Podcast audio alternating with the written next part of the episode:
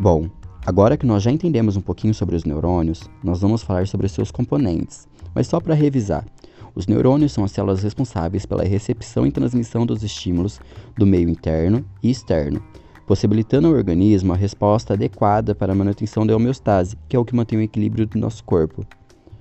Os neurônios são compostos pelo corpo celular ou pericárdio, dendritos e axônios. O corpo celular é a estrutura que dá a síntese proteica, sendo também nesta que ocorre a convergência das correntes elétricas geradas nas árvores dendríticas. Cada corpo celular neural contém apenas um núcleo, núcleo que se encontra no centro da célula.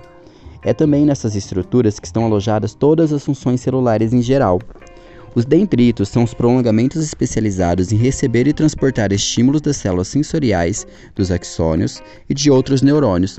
Possuem múltiplas ramificações e extremidades arborizadas, o que lhe dá a capacidade de receber múltiplos estímulos de vários neurônios de maneira simultânea, enquanto os axônios são os prolongamentos únicos e especializados na condução de impulsos que transmitem informações do neurônio para outras células.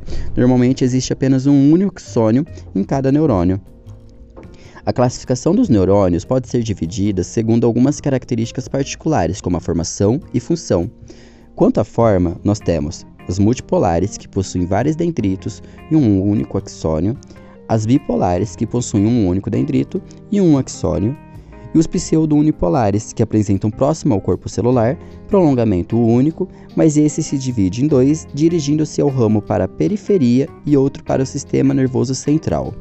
Quanto à função, nós temos os eferentes, podem ser chamados de motores, que controlam os órgãos, os órgãos como glândulas e fibras musculares, os sensoriais, também conhecidos como aferentes, que recebem os estímulos do organismo ou do ambiente, e os interneurônios, que estabelecem a conexão entre neurônios, formando circuitos complexos.